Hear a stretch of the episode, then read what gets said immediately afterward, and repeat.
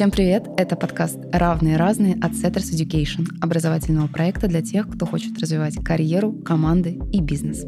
Меня зовут Яна Линник, я бренд-тимлид SE и ведущая. Здесь мы на равных говорим с самыми разными людьми, представителями культовых брендов, кураторами и участниками SE комьюнити.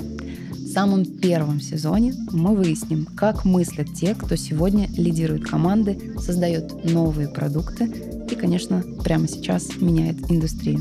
Сегодня с нами Лена Скоробогатая, ведущий куратор Икра Group, коуч ICF, психолог-консультант, экс-стратегический директор Brain Lab и куратор курса Setters Education «Как управлять командой и собой». Лена, мне сегодня хочется с тобой поговорить и как с коучем, и как с руководителем. Я думаю, что наверняка весь твой опыт повлиял на то, как ты смотришь на вещи.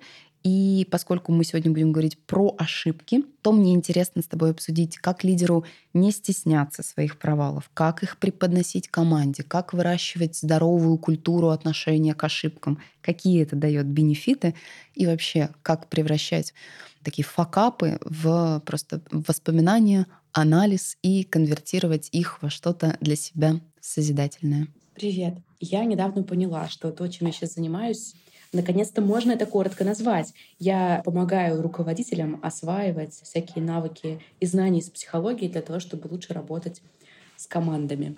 Вот, наверное, это самое основное основной мой опыт управленческий, но несколько лет назад к нему добавилось активное обучение психологическому консультированию, коучингу, и я стала очень много работать с руководителями как консультант, как такой внешний помощник, который приходит в команды, помогает настраивать какие-то процессы. С Brain Lab мы делали много проектов с HR-командами больших корпораций и брендов, чтобы раскатать эти вещи на всю компанию.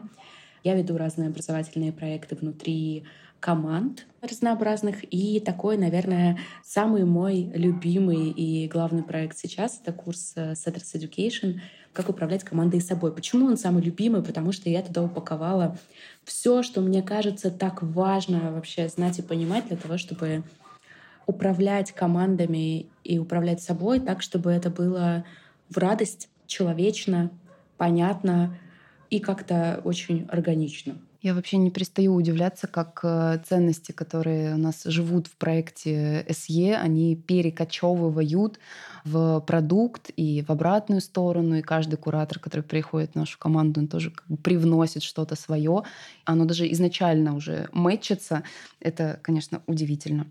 Поскольку мы сегодня будем говорить об ошибках, как об основе, то мне вот хочется поделиться, наверное, таким своим небольшим восприятием. Да. Кажется, что мы сейчас существуем в мире, который ориентирован строго на совершенство, не допускает каких-то неудач, и более того, возникает некий страх, а этот страх, он может срабатывать как ограничитель для нашего потенциала в первую очередь.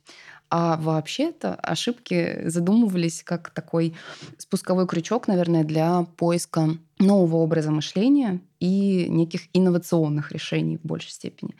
И мне кажется, что неудачи, они могут поменять наше восприятие, но вот в лучшую или в худшую сторону как бы зависит от.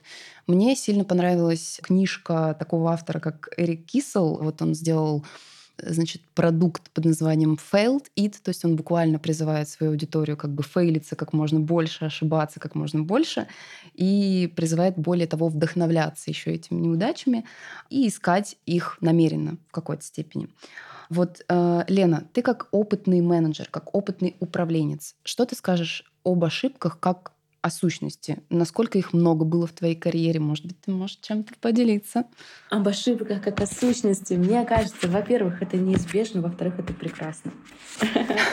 Ты сказала, что мир ориентирован на совершенство. Мне кажется, это наоборот такой классный процесс, что последнее время внешний мир, по крайней мере, становится все менее ориентирован на совершенство, все менее к нему нас призывает. И это так вообще освобождающе и приятно видеть несовершенных людей, несовершенные фигуры, несовершенные проекты, открытое обсуждение каких-то несовершенных действий, потому что, ну, это как-то честнее. Не бывает такого, что ошибок не происходит. И это, наверное, самая, самая освобождающая мысль, она такая. Невозможно не ошибаться, если ты что-то делаешь новое, или даже если ты делаешь то же самое, но обстоятельства меняются То есть ошибаться ты будешь э, всегда. Ну, просто статистически, если только ты делаешь одно и то же миллиардами лет отточенное действие, и ничего, никакие, никакие вводные никогда не меняются, только тогда у тебя всегда будет предсказуемо точный результат. Здоровый, нормальный процесс — который нас преследует, а особенно если мы пытаемся делать что-то новое, инновационное, учиться новому, тестировать что-то, пробовать и приспосабливаться к меняющемуся миру. Спасибо тебе огромное. Это правда такой со скрипом меняющийся тренд, но тоже как бы, да, мы отталкиваемся от тренда, и потом компании, там, бренды, бизнесы, они такие, хм, новая искренность, да, может быть, есть все таки и у нас пространство, где мы можем тут развернуться и там рассказать о каком-то ну, незначительном упущении, там, как правило, да, просто чтобы встроиться вот в это инфополе. Я так все таки знаешь, человек, который не до конца немножечко словно верит в это, но то, что появляется в обществе запрос, и действительно там больше лидеров мнений, к примеру, которые просто строят там свой образ буквально на каком-то обнажении, срывании вот этих вот покровов и донесении сути, это, безусловно, очень круто. Что касается твоей карьеры, были ли в ней ошибки, упущения? Возможно, ты можешь чем-то поделиться. Слушай, конечно, очень много. И в управленческой работе постоянно ты много раз в день принимаешь какие-то решения, и совершенно здоровым образом часть их решений оказывается не самыми оптимальными, когда ты видишь результат. О, можно было как-то по-другому это сделать. Можно было как-то по-другому построить процесс, можно было как-то, не знаю, умнее читать какие-то сигналы, какую-то информацию. Я кучу совершала ошибок найма, кучу совершала ошибок в том, как выстраивала там, процесс взаимодействия с какими-то людьми. И очень часто эти ошибки выражались э, в деньгах для компании, в рентабельности проектов или в потере каких-то сотрудников или в потере доверия клиентов. Так тоже часто бывает нормальный вообще процесс. Мне кажется, что когда ты ошибаешься, это ничего о тебе, в общем, не говорит особенного. Что говорит, что важно? Во-первых, как часто ты ошибаешься в одном и том же действии. И если ты ошибаешься регулярно в одном и том же действии, в одном и том же месте или одном и том же процессе, мне кажется, это очень интересное вводное для того, чтобы о ней подумать. Либо это что-то не так с процессом, в котором э, это все происходит, и можно подумать, как на уровне процесса это поменять, либо это что-то не так с тем, как твой мозг и твоя психика к этой задаче подходит. Может быть, ты внутреннюю задачу саботируешь, или, может быть, тебе просто дико не нравится этим заниматься, или, может быть, вводные такие, что в них ошибка неизбежна. Я помню, кстати, вот у меня был забавный случай. Я как-то работала маркетологом в IT-компании, и я писала рассылки, я ненавидела эти рассылки всей душой. Мне казалось, что вообще писать рассылки по клиентской базе просто вот так по всей вслепую в каком-то там 2000 какой-то был 15 году, это уже не очень хорошо, уже так не нужно делать. Я ненавидела эти рассылки, все равно продолжала их писать, и в каждой рассылке, каждый раз я хоть одну, но делала опечатку в важном месте в каком-нибудь анонсе, в какой-нибудь дате, в какой-нибудь стоимости, прям в важном месте постоянно были опечатки. И я перечитывала эти рассылки миллиард раз, и я все время пропускала эту опечатку. И я все время выпускала так рассылку на несколько десятков тысяч человек, и потом мне кто-нибудь присылал скриншот. Мне кажется, это был э, способ моей психики саботировать вообще это действие, этот процесс. В итоге, к счастью, я с этой компанией перестала работать, больше никогда в своей жизни рассылок нежелательных людям не писала. Поэтому, если вы регулярно в одном и том же месте спотыкаетесь, это прям интересная штука подумать, почему, почему в этом месте и что там такое происходит интересная штука подумать, а может быть, кто-то другой должен делать эту задачу, не вы, тот, кто к этому больше склонен, кому это лучше удается. Может быть, нужно как-то по-другому построить процесс, например, кто-то за вами должен эти рассылки постоянно вычитывать.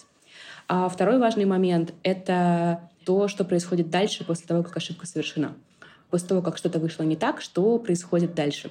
Есть ли какое-то вообще э, как страх наказания? Есть ли какое-то ощущение напряжения? Потому что, на мой взгляд, его не должно быть. Должно быть э, признание ошибки, анализ ошибки и дальше какие-то очень рациональные действия, потому что, во-первых, э, уменьшить урон, а во-вторых, подумать, что должно поменяться дальше в похожем действии, чтобы в этом же месте на эти же грабли больше не наступить, на другие ладно, но на эти больше не надо как должен измениться процесс или как вообще вся команда может на этом научиться. Мне очень нравится практика, когда ошибки анализируются, разбираются и потом а, раскатываются в виде образовательного материала на всю команду.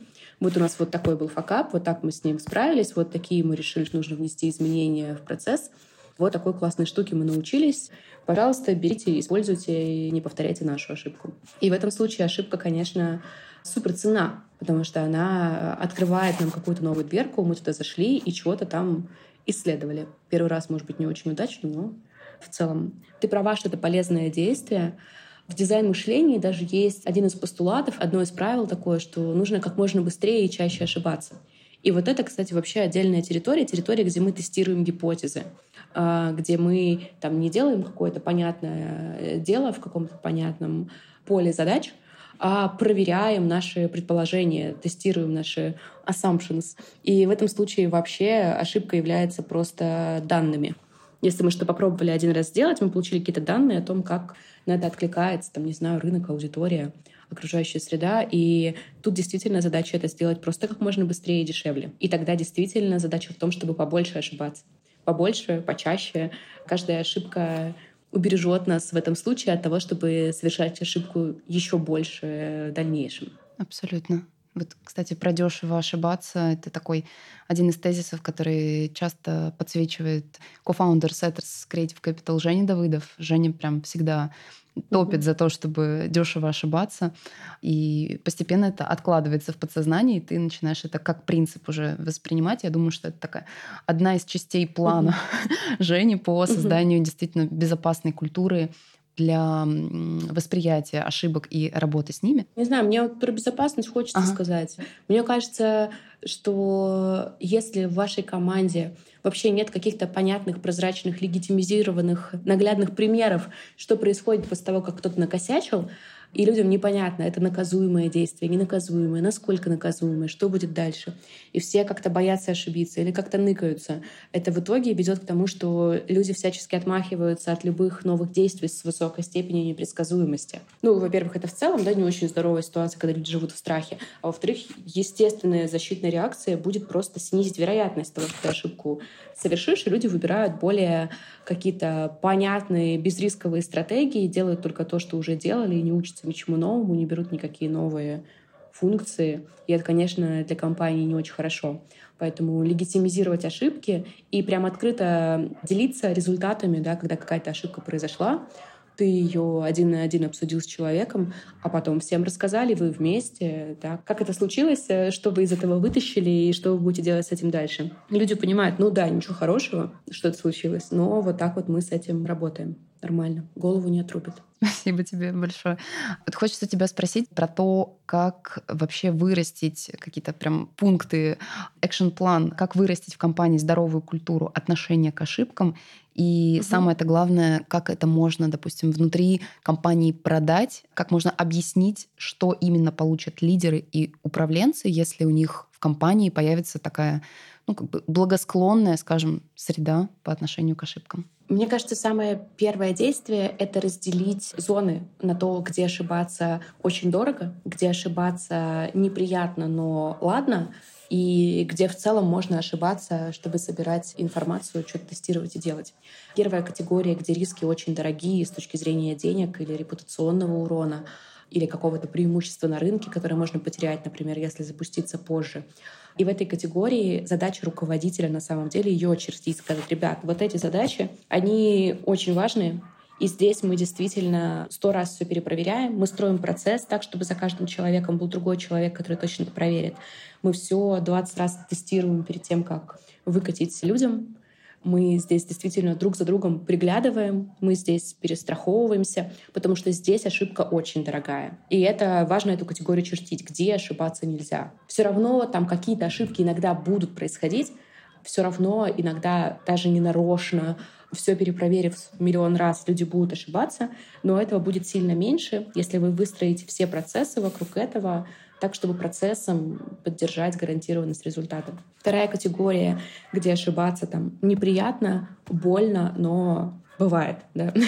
И в этой категории очень важно сделать прозрачный процесс работы с ошибкой. Это рутинная ошибка, эта ошибка возникает часто, это какой-то ситуативный казус, как мы на этой ошибке учимся, что мы делаем, как мы меняем процесс, когда эта ошибка произошла, как мы обсуждаем эту ошибку с человеком, который ее инициировал, да, который в ней виновен, грубо говоря, как мы распределяем ответственность, что человек сам может сделать для того, чтобы устранить там, негативный эффект этой ошибки. И обязательно такие ошибки публично в команде раскрывать. Обязательно в команде их обсуждать. И это могут быть как ошибки руководителя, так и ошибки сотрудника. В общем-то, в этом смысле все живые люди, и разницы никакой не делается. Мы приняли вот такое решение, у него оказался вот такой результат. Это не то, на что мы рассчитывали. Это была ошибка. И в следующий раз, например, мы там будем действовать вот так вот. Или чтобы устранить урон, мы сделаем вот такие действия, и вот так в дальнейшем поменяем процесс и подход. И третья категория — это как раз то, где можно и нужно как можно быстрее, чаще, дешевле ошибаться. Это то, где мы тестируем гипотезы. И мне кажется, негативный ответ на тестирование гипотезы вообще ошибкой считаться не должен. И это важно проговаривать что давай потестируем эту гипотезу. Если мы получим отрицательный ответ, то тоже будет ответ мы ее тестируем, мы готовы на тесты гипотезы потратить вот такое количество ресурсов, вот такое количество денег и времени.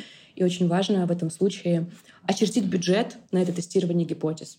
Если как бы, мы должны понять, это все глобальная ошибка или не ошибка, через две недели. Через две недели твоего времени. Или там, через 40 часов разработчика через там, 200 тысяч рублей рекламного бюджета. И за эту рамку мы не выходим. Насколько дешевой должна эта ошибка оказаться и там вообще должны быть легитимизированы эксперименты.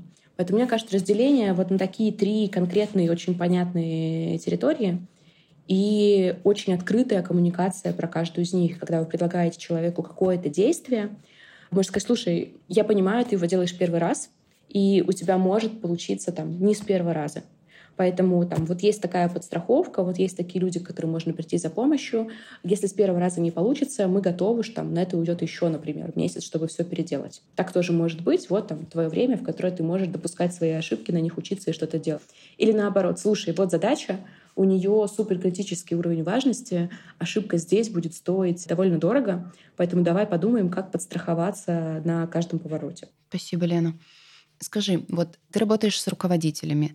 Есть ли такое искажение, есть ли такое правило, там, обстоятельство, где руководителю, на которого так или иначе навешен некий да, груз ответственности, некий возможно, там, не знаю, какой-то комплекс Бога и ощущение всесильности. Ну, подозреваю, что со стороны линейных сотрудников это может быть таковым. Есть ли такая ситуация, при которой руководителю значительно сложнее подсветить, что он где-то что-то не учел, упустил и ошибся в конечном итоге, нежели линейному сотруднику? Это очень зависит от культуры, от того, как в команде принято. И если есть очень такая жесткая вертикаль власти, и власть руководителя — это не добровольное доверие совершать какие-то функции, которые команда ему передает. Управляй нами, и мы будем к тебе прислушиваться.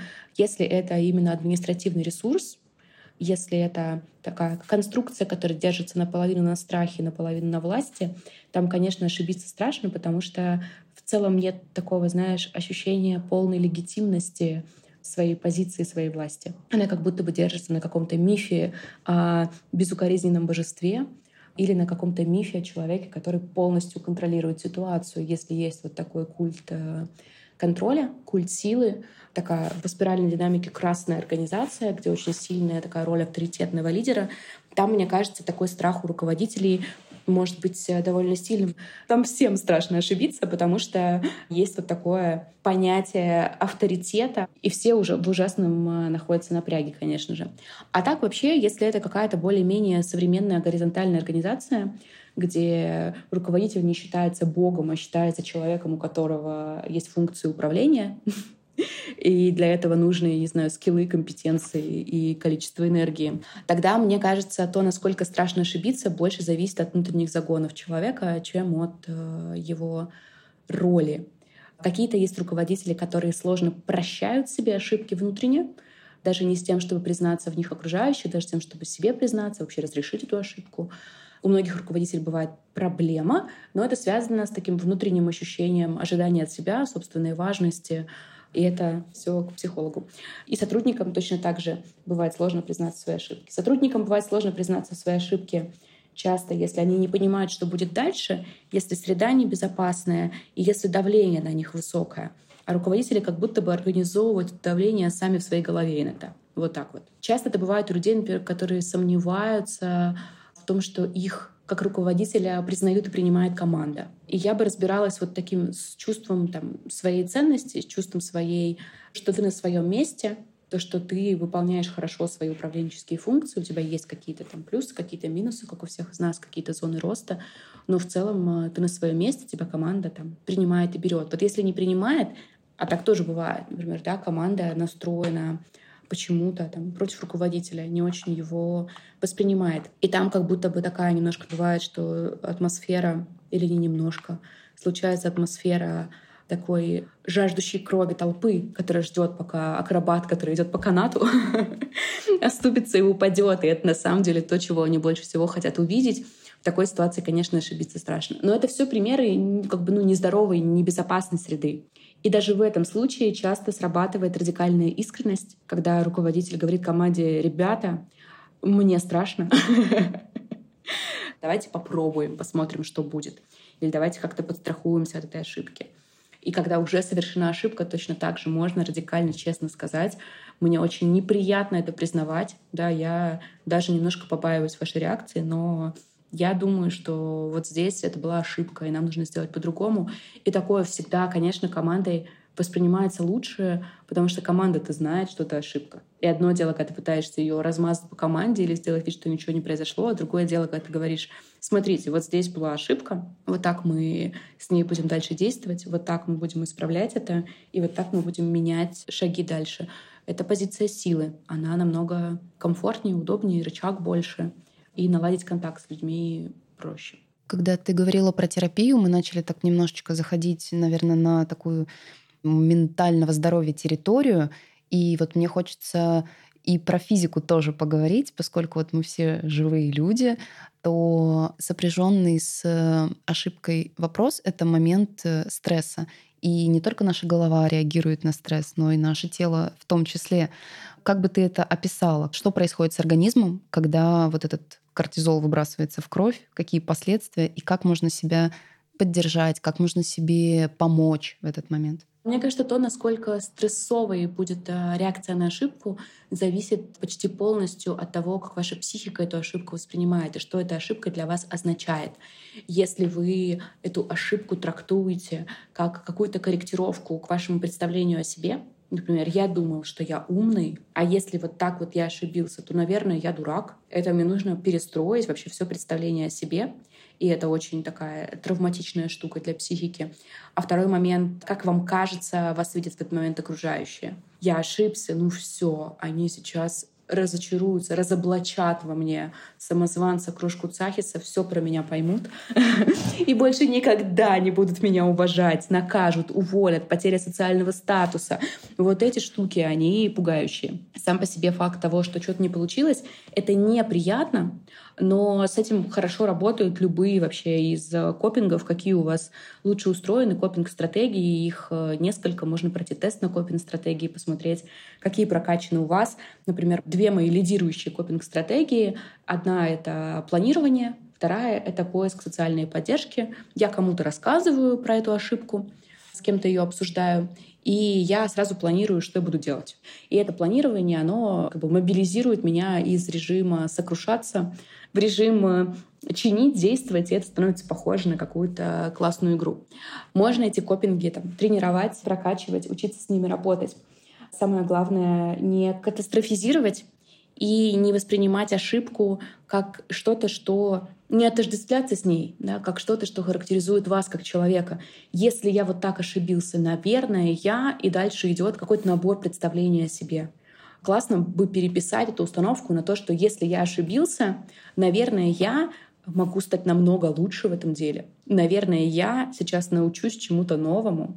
Я выработала у себя, например, такую привычку, не сразу, но выработала. Когда у меня прям плохо что-то получается, я начинаю представлять, что это же такое, я сейчас открыла дверь куда-то, где я не умела, значит значит, я это вообще пока не умею. И это значит, я этому научусь.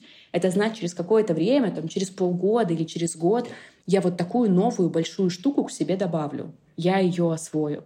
Если сейчас это идет плохо, это классно. Я нашла место, где я чего-то не умею. Я нашла место, где я могу расти, да, какую-то зону, где я могу расти, какую-то задачу, где я могу расти. И это интересный квест, потому что мы часто себя бережем и оставляем в поле тех задач, которые мы и так хорошо умеем делать. Вот так можно переписать установку. А еще можно подумать о том, что это нормальный процесс любого нового действия, любого нового навыка. Помогает себя на эту тему успокоить, почитать про то, как работает мозг, про то, как какие-то новые штуки там тренируются. Я недавно начала заниматься теннисом, и я регулярно, совершенно комично промахиваюсь вообще по мячу, когда он на меня летит.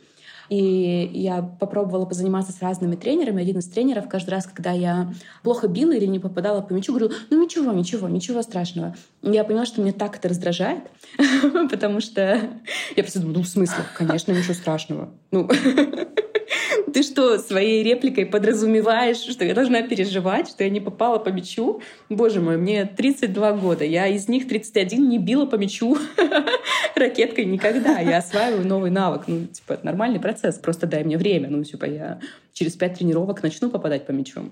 И я теперь вспоминаю это, когда я занимаюсь какой-то деятельностью, в которой обнаруживаю себя не сильно успешной. Я думаю, классно, но я просто пока не попадаю по мячу, но я начну, возможно, скоро.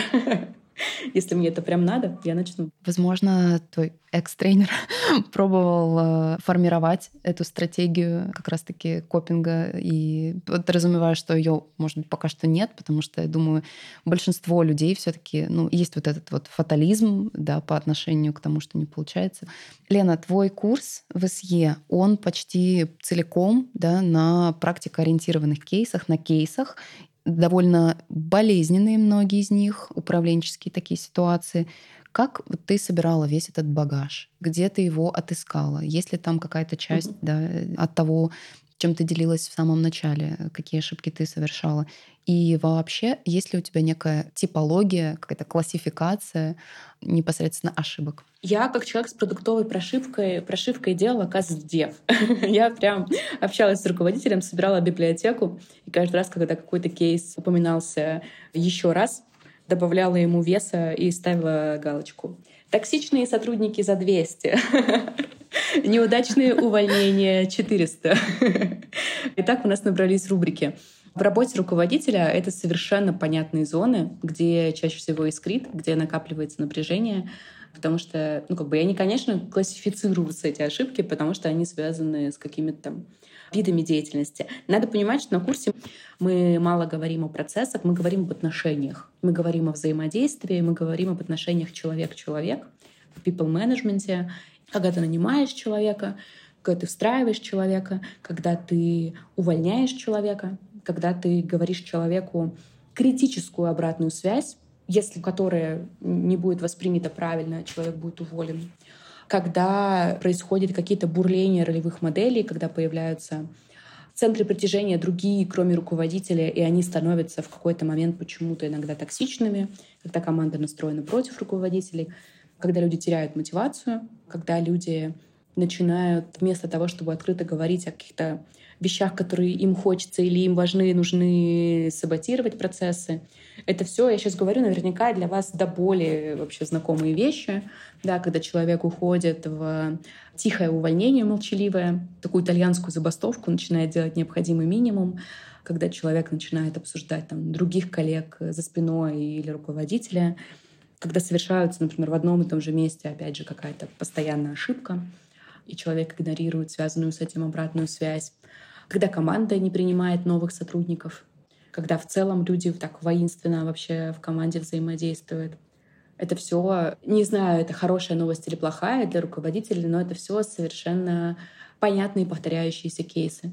Они, конечно, каждый уникально, как снежинка, но в целом мы все спотыкаемся в одних и тех же местах.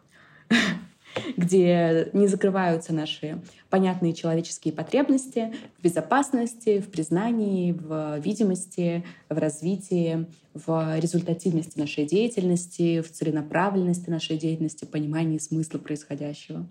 Когда задевается наше эго или социальный статус, какое место мы занимаем в этой группе, нравимся ли мы другим людям и почему, и на что мы можем претендовать — когда ставится под угрозу какая-то предсказуемость и справедливость. Это все очень понятные места. Когда ты говорила, я вспомнила книжку про пять пороков команды. Забыла, к сожалению, автора, но там была подсвечена да, часть вот этой боли огромной, которая может рождаться внутри. И правда, оно все действительно уже систематизировано, упорядочено, выделено и абсолютно повторяющаяся история. Мне кажется, у нас немножко есть еще своя специфика, связанная с нашим складом ума и психики, такая с менталитетом, что ли. И очень часто я вижу, если говорить про эту пирамидку, про пять пороков команды, очень часто люди дальше первого вообще не заходят, дальше безопасности не заходят. Мне кажется, что индустрия, в которой мы работаем, IT, диджитал-маркетинг, она в целом молодая, она новая, и она не очень институционализирована. не очень можно в университете, например, обучиться тому, чтобы управлять IT-командой. Можно пойти на какие-нибудь курсы, конечно, на одни, другие, третьи, и так набрать свою специализацию. Но в целом, так как индустрия вся юная, она не успела прорасти в образовательную систему толком. И очень часто люди сами учатся. Мы в той профессии, где там, 90% нашего обучения — это самообучение. Даже люди там, с менеджерским образованием высшим, они все равно не то чтобы много полезного в университете обычно узнали. Они идут и учатся на кейсах, учатся на практике. И учатся на курсах, и сами добирают, и читают книжки, и кучу всего отсеивают, и смотрят, что применимо. И вот это ощущение того, что нету каких-то больших понятных учителей, каких-то больших понятных таких пять лет поучился, все, вышел, ты знаешь, как с этим действовать. Нет, сейчас руководителю в IT, в диджитал-маркетинге, в агентской работе, даже малым предпринимателям нужно набрать кучу кейсов, пройти кучу курсов, тут э, психологии немножко хапнуть, тут э, про процессы и системы узнать, тут узнать про там, финансовую сторону вопроса, тут про юридическую, тут узнать про то, как работает там, социальная динамика и динамика групп. И вот это все вместе у тебя в голове складывается в какую-то такую полуинтуитивную, твою личную, индивидуальную управленческую модель. И вот это ощущение такой халабуды, такой штуки, конструкции, которую ты сам собрал из э, шишек, палок и листиков, из всего, что нашел, она все время вызывает какие-то сомнения, типа, блин, да точно, а это нормально? а так можно? а вот это вот то, что я построил, это вообще, это у всех так? Или только у меня? И, может быть, как-то можно было лучше? Может быть, мне нужно все это сломать нафиг, по-другому построить? Поэтому очень часто руководители еще приходят на курс, наш, по крайней мере, для того, чтобы удостовериться, что с ними все в порядке. и посмотреть, типа, а как другие делают? А, прикольно, вот так же, как я. И еще вот так по-другому. А вот это я могу взять, а вот это не могу. И очень часто я слышу, что я так делал, я так делал интуитивно, я был не уверен, что это вообще нормально и что так можно. Я думала, это какое-то мое изобретение. и я там на каждом шагу сомневался. Нормально, ненормально вообще. А нормально, что у меня вот здесь не получается. Там, а нормально, что вот тут вот я вот так вот действую, а не вот так. И мы как бы не знаю, 10%, мне кажется, коммуникации с студентами, говорим, нормально. Почему нет? Можно. Так, вот такой подход тоже существует. И люди пытаются все время вот эту свою самодельную систему как-то завалидировать удостовериться, типа, да, точно, она нормальная. Вот мне кажется, это от того, что мы все самоучки. Мне кажется, что вообще на территории России есть какая-то специфика которая обусловлена тем, что многие какие-то цифровые проекты, единицы, специальности и науки, они как бы созрели не у нас, да, то есть условно там маркетингу как явлению 30 лет, по-моему, исполнилось в прошлом году, либо там в этом, и при всем при этом мы как бы в игре находимся ну, 20 от силы, да, там, если прям так посчитать. 23, возможно, года, начиная с нулевых. И мне всегда эта специфика не давала покоя, потому что как будто бы глобально мы все, что называется, от сахи, мы учимся прямо в процессе, в полете. То есть этот самолет уже летит, мы как бы пока что приделываем ему крылья. Вот какая-то такая штука. Я помню, я первый раз, когда попала, это был выездной кампус игры в Стокгольме, и мы ходили там по разным культовым агентствам вообще и смотрели, как у кого устроена работа. Я так удивилась, потому что в этих агентствах все арт-директора, креативные директора, техлиды, там, тим-лиды, продукты, проекты, они все были такие взрослые. По текущим меркам, там, для 20-летней меня они были невероятно взрослые, седые мужчины и женщины, 45-50-летние, состоявшиеся в жизни. И я думаю, ничего себе, у нас вообще, ну, как бы, мне кажется, в этой профессии самый взрослому человеку 29 на тот момент, э, как мне казалось, да. И вот то, что есть люди, которые долго этим занимаются, и они какие-то авторитеты, они какие-то лидеры мнения, у них можно поучиться, это, наверное, тоже придает уверенности, а мы все немножко сами изобретаем. Абсолютно. И тоже, кстати, с этим сталкивалась, когда агентство Setter стало частью Международной ассоциации независимых креативных агентств By the Network. Мы ходили на первые такие онлайн э, встречи, метапы и тоже оценили вот этот как бы и возрастной срез, и в целом какую-то общую подачу, там, степень уверенности. Если там на нашей стороне был такой, не знаю, большой опыт, лояльность и доверие наших клиентов, то там это прям была такая академ-школа. Прямо глыба какая-то гигантская. Лена, спасибо тебе огромное. Спасибо большое. Не бойтесь ошибаться. Ошибаться нормально. Вы слушали «Равные разные» подкаст Setters Education и студии «Шторм». Расскажите, как вам, делитесь в комментариях, подписывайтесь на нас в социальных сетях, запрещенных и не очень. Ставьте оценки в Apple подкастах и лайки в Яндекс.Музыке. Мы с вами услышимся через пару недель. Спасибо, что вы были с нами и пока.